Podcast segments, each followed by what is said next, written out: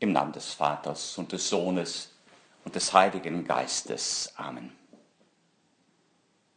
Komm, Heiliger Geist, erfülle die Herzen deiner Gläubigen und entzünde in uns das Feuer deiner Liebe. Sende aus dein Geist und alles wird neu geschaffen. Und du wirst das Angesicht der Erde erneuern. O Gott, du hast die Herzen aller Gläubigen durch die Erleuchtung des Heiligen Geistes belehrt gibt, dass wir in demselben Geist das, was recht ist, erkennen und uns seines Trostes allzeit erfreuen durch Christus, unseren Herrn. Gegrüßet seist du, Maria, voll der Gnade. Der Herr ist mit dir. Du bist gebenedeit unter den Frauen. Und gebenedeit ist die Frucht deines Leibes, Jesus. Heilige Maria, Mutter Gottes, bitte für uns Sünder jetzt und in der Stunde unseres Todes. Amen. Ehre sei dem Vater und dem Sohn und dem Heiligen Geist, wie im Anfang, so auch jetzt und alle Zeit und in Ewigkeit. Amen. Ich bin der Weg, die Wahrheit und das Leben. Niemand kommt zum Vater außer durch mich. Liebe Freunde, diese Worte Jesu haben wir am vergangenen Sonntag im Evangelium gehört. Wenn ihr wollt, können Sie uns jetzt während dieser Zeit unseres Gebetes, unserer Betrachtung und danach den ganzen Tag über begleiten. Jesus sagte, Euer Herz lasse sich nicht verwirren. Glaubt an Gott und glaubt an mich. Im Haus meines Vaters gibt es viele Wohnungen. Wenn es nicht so wäre, hätte ich euch dann gesagt, ich gehe, um einen Platz für euch vorzubereiten? Wenn ich gegangen bin und einen Platz für euch vorbereitet habe, komme ich wieder und werde euch zu mir holen, damit auch ihr dort seid, wo ich bin. Liebe Freunde, diese Worte des Herrn versetzen uns in den Abendmahlsaal von Jerusalem da, wo Jesus seinen Jüngern seine Liebe bis zum letzten, bis zum äußersten gezeigt hat. Da, wo er ihnen die Füße gewaschen hat. Da, wo er die Eucharistie eingesetzt hat. Da, wo er vor seinem Leiden Abschied von ihnen genommen hat. Was heißt das? Diese Worte versetzen uns in den Abendmahlsaal. Jetzt während dieser Zeit des Gebetes befinden wir uns im Abendmahlsaal. Da, wo zwei oder drei in meinem Namen versammelt sind, da bin ich mitten unter ihnen. Jetzt während dieser Zeit des Gebetes, wie so oft, morgens, abends, alleine mit dir, Herr, mit anderen zusammen. Jetzt bei diesem unserem Gebet beim Gespräch mit dir, Herr, zusammen mit dir im Heiligen Geist, bei unserem Gespräch mit dem Vater, später dann während der Eucharistiefeier, bei dieser unserer Anbetung des Vaters im Geist und in der Wahrheit. Und dann im Laufe des Tages, indem wir uns von diesem Geist leiten lassen, so zu leben, wie du, Jesus, gelebt hast. Zeugnis von dir abzulegen. Mit unserer Nächstenliebe, mit unserem Bemühen, dem Menschen um uns herum zu dienen, so wie wir es, Jesus, von dir gelernt haben. Ja, Jesus, du bist es, der uns in diesen unseren Gesprächen von deinem Vater erzählt, der du uns den Vater offenbarst, der du uns alles gesagt hast, was du von deinem Vater weißt. Weil wir ja deine Freunde sind, deine Geschwister. Und der Heilige Geist ist es, der uns immer wieder daran erinnert, der uns immer tiefer in diese Wahrheiten einführt. Euer Herz lasse sich nicht verwirren. Glaubt an Gott und glaubt an mich. Im Haus meines Vaters gibt es viele Wohnungen. Es ist die Stunde des Abschieds. Jesus hat seine Jünger auf diesen Augenblick vorbereitet.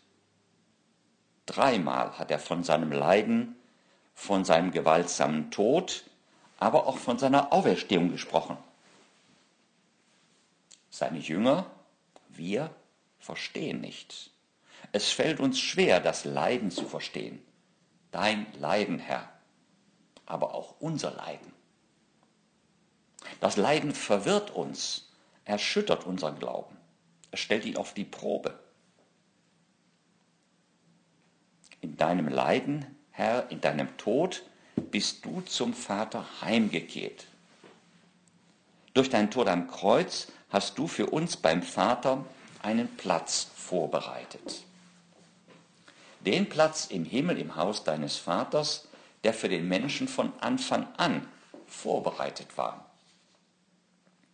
Den Platz, den unsere Stammeltern Adam und Eva durch ihren Ungehorsam, durch die Ursünde für sich und ihre Nachkommen verloren haben.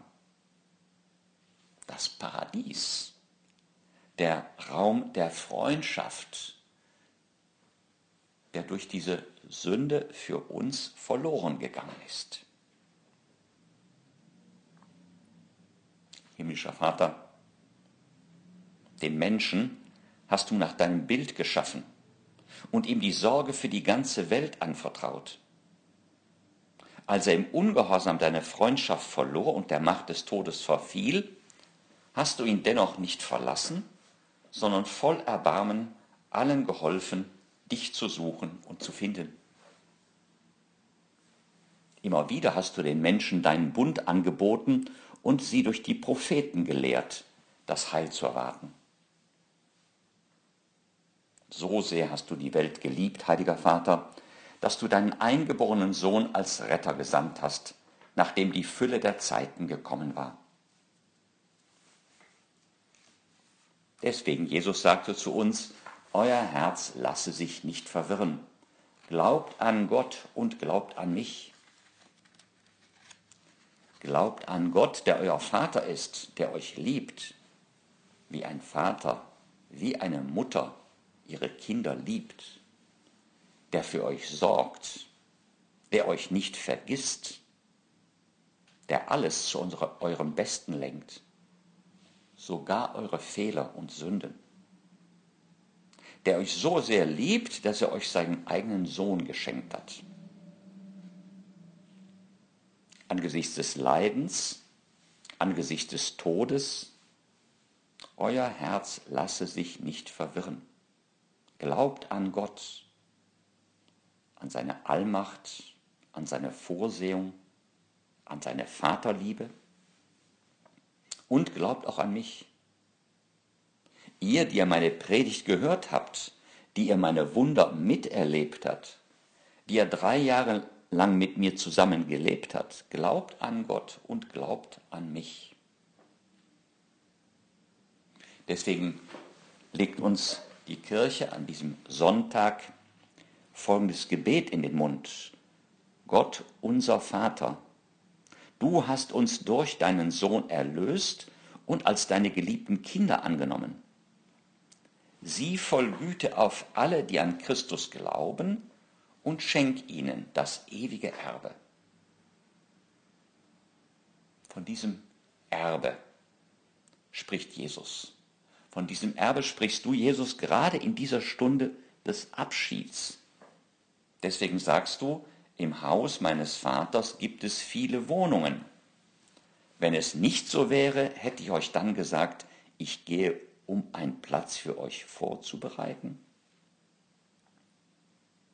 Diese unsere Gotteskindschaft, die seit der Taufe besteht, dies ist unsere ganz persönliche Lebens- und Liebesgemeinschaft mit Jesus und mit dem Vater im Heiligen Geist, wird sich eines Tages im Himmel, im Haus des Vaters vollenden.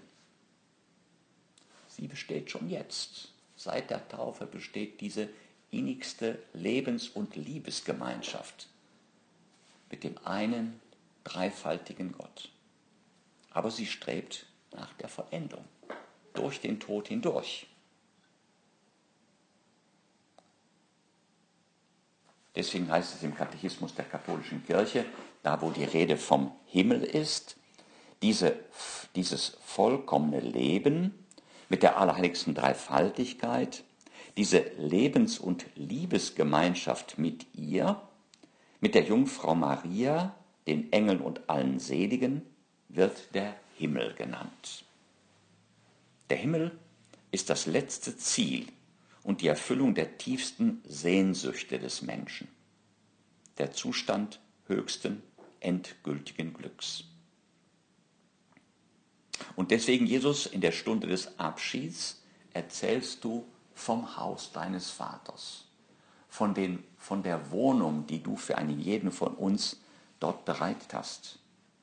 Im Haus meines Vaters gibt es viele Wohnungen. Wenn es nicht so wäre, hätte ich euch dann gesagt, ich gehe, um einen Platz für euch vorzubereiten. Wenn ich gegangen bin und einen Platz für euch vorbereitet habe, komme ich wieder und werde euch zu mir holen, damit auch ihr dort seid, wo ich bin. Jesus, der für uns einen Platz im Haus seines Vaters vorbereitet hat. An einer anderen Stelle im Katechismus heißt es vom Kar-Samstag, nachdem Jesus am Karfreitag am Kreuz gestorben ist, der tote Christus ist in seiner Seele, die mit seiner göttlichen Person vereint blieb, zum Aufenthaltort der Toten hinabgestiegen. Er hat den Gerechten, die vor ihm gelebt hatten, die Pforten des Himmels geöffnet. Ja, im Glaubensbekenntnis bekennen wir hinabgestiegen in das Reich des Todes.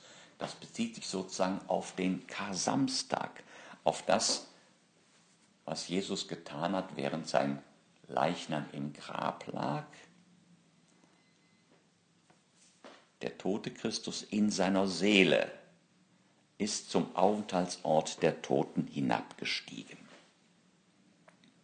Deswegen heißt es in einem alten Gebet der Kirche zum Kar-Samstag, tiefes Schweigen herrscht heute auf Erden.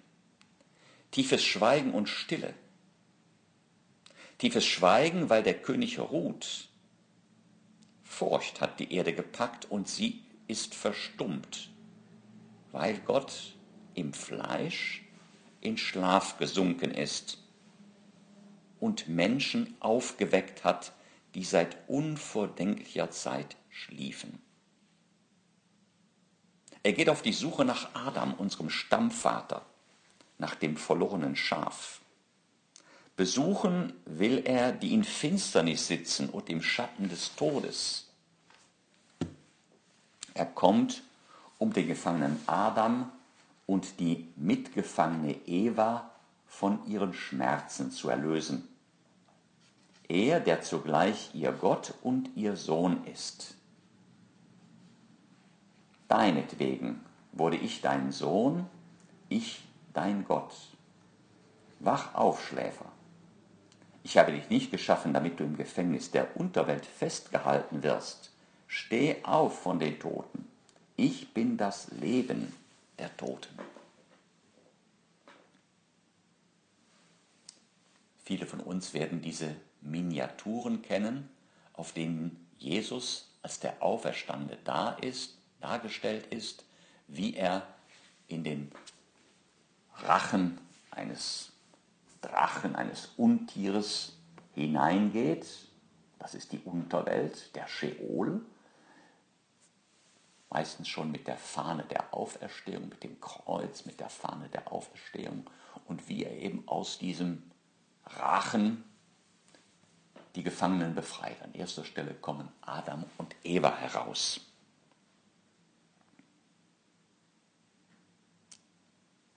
Deswegen noch einmal der Katechismus.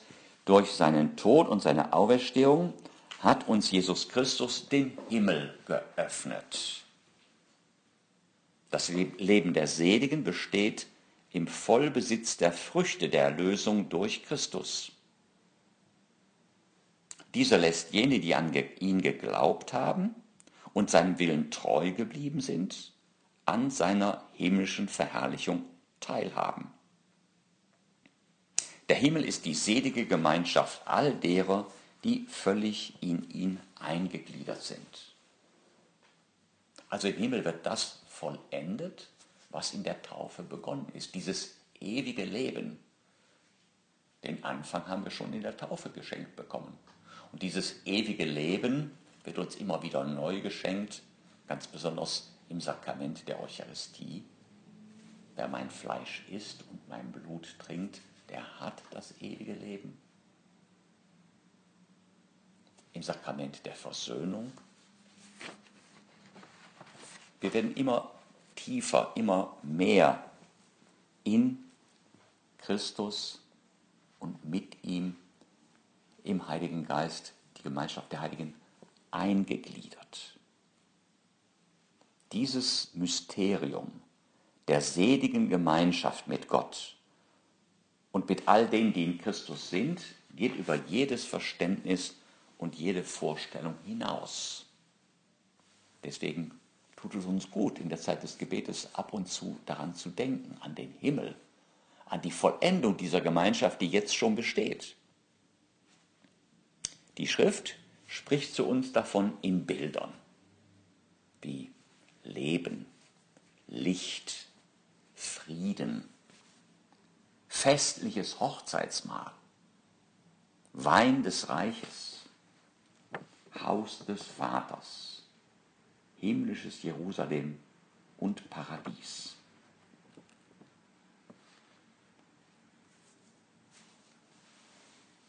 Jesus, durch deinen Tod und deine Auferstehung hast du uns den Himmel wieder geöffnet. Du hast uns einen Platz im Haus deines Vaters vorbereitet. Und du lädst uns ein, dir dahin zu folgen. Und wohin ich gehe, so sagte Jesus in dieser Stunde des Abschieds, wohin ich gehe, den Weg dorthin kennt ihr. Thomas sagte zu ihm, Herr, wir wissen nicht, wohin du gehst. Wie können wir dann den Weg kennen?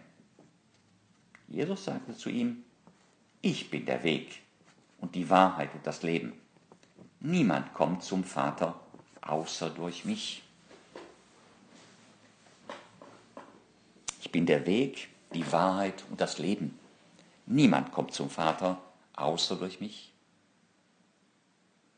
In seinen Gesprächen, vor allem mit den Jüngern, manchmal auch mit dem ganzen Volk, öffnet Jesus uns immer wieder sein Herz. Er erzählt von sich selbst und von seinem Vater und vom Heiligen Geist, also von dieser innigsten Lebens- und Liebesgemeinschaft, die, in der wir ja schon leben seit der Taufe und die für uns zur Vollendung kommen soll im Haus des Vaters. Jesus erzählt uns oft davon. Er tut es oft in Bildern, die sich uns besser einprägen als abstrakte Wahrheiten. So sagst du Jesus, um uns von diesem Geheimnis zu erzählen, du sagst, ich bin das Brot des Lebens. Ja, wir brauchen dieses tägliche Brot, Essen und Trinken, Grundbedürfnis des Menschen. Du sagst, ich bin das Licht der Welt. Du sagst, ich bin der gute Hirt. Der gute Hirt gibt das Leben für die Schafe. Was haben wir jetzt an Ostern, am Karfreitag, im Ostergeheimnis von neuem erlebt? Du sagst auch, ich bin die Auferstehung und das Leben. Ich bin der wahre Weinstock und mein Vater ist der Weingärtner. Heute sagst du uns, ich bin der Weg, die Wahrheit und das Leben. Niemand kommt zum Vater außer durch mich. Ja, in diesem schönen, geheimnisvollen Wort, Jesus sprichst du auf der einen Seite von deinem Verhältnis zum Vater und auf der anderen Seite von deinem Verhältnis zu uns. Mit dem Vater, dem Schöpfer, dem Allmächtigen, bist du Jesus ein einziger wahrer Gott und daher Quelle des Lebens. Mit dem Vater Jesus bist du auch die Wahrheit, nach der wir suchen, die Wahrheit, nach der wir unterwegs sind, die Wahrheit, nach der wir uns sehnen. Und außerdem, Jesus, bist du auch unser Weg zum Vater.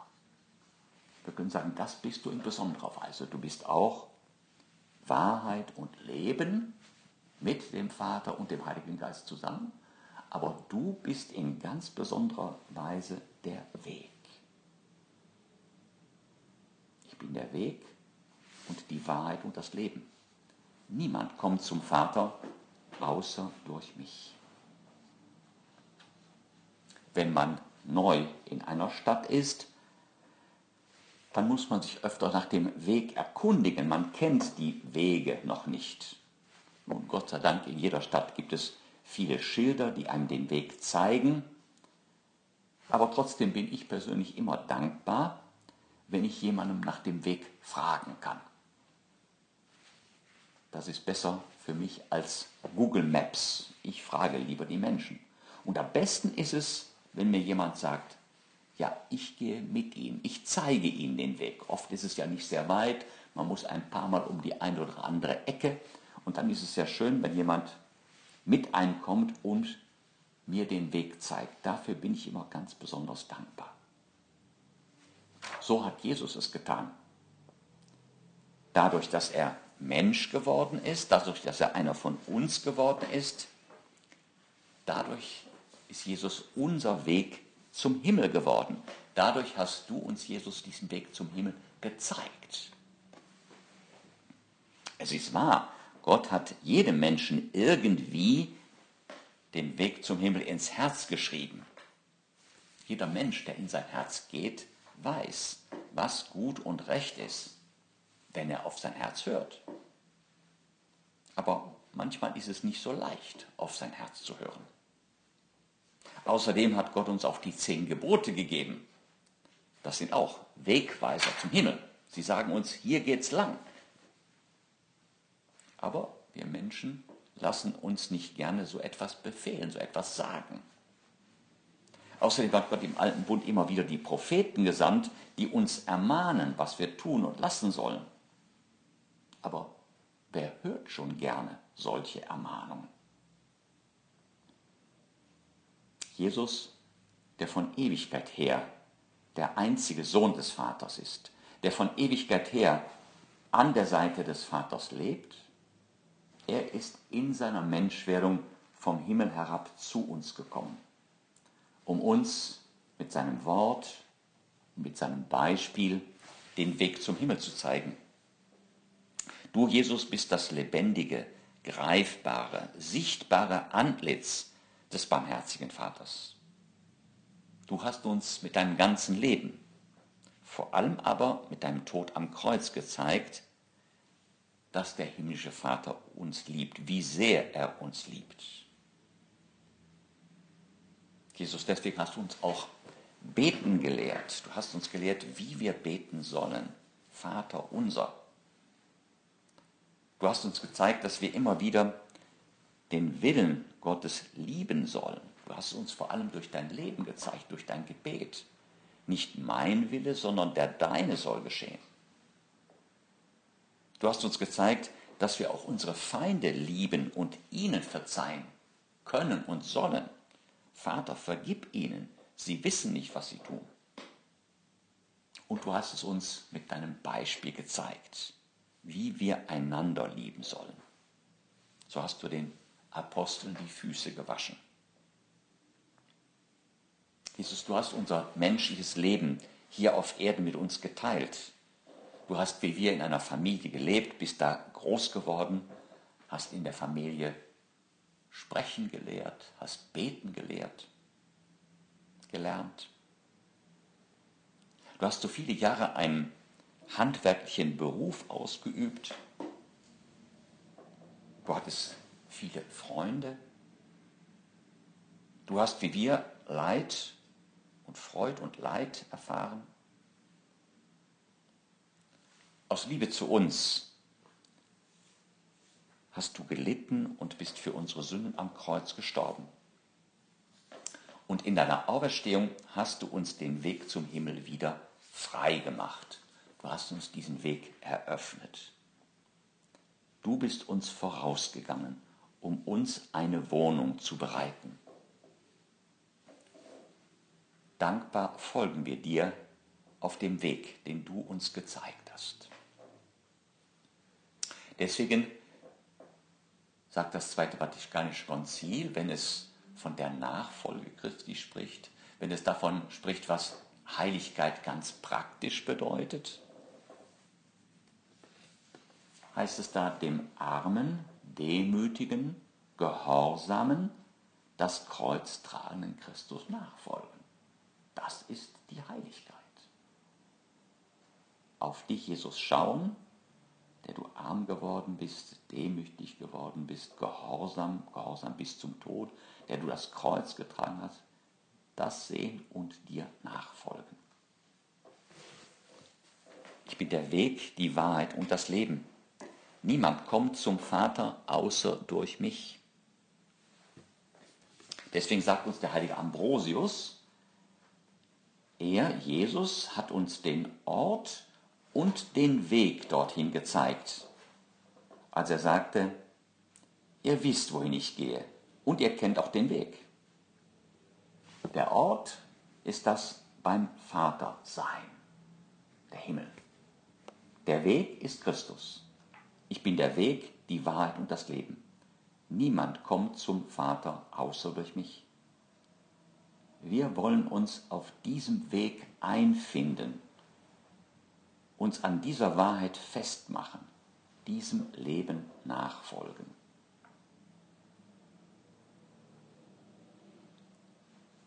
Heilige Thomas von Aquin, Christus ist gleichzeitig der Weg und das Ziel. Seiner menschlichen Natur nach ist er der Weg. Seiner göttlichen Natur nach ist er das Ziel. Deswegen als Mensch sagt er, ich bin der Weg. Und als Gott fügt er hinzu die Wahrheit und das Leben. Wahrheit und Leben. Diese beiden Worte drücken sehr gut das Ziel des Weges aus. Das Ziel des Weges ist die Erfüllung der Sehnsüchte des Menschen. Wahrheit und Leben. Wenn du also den Weg finden willst, dann entscheide dich für Christus. Hier ist der Weg. Auf ihm müsst ihr gehen. Ich bin der Weg, die Wahrheit und das Leben. Niemand kommt zum Vater außer durch mich.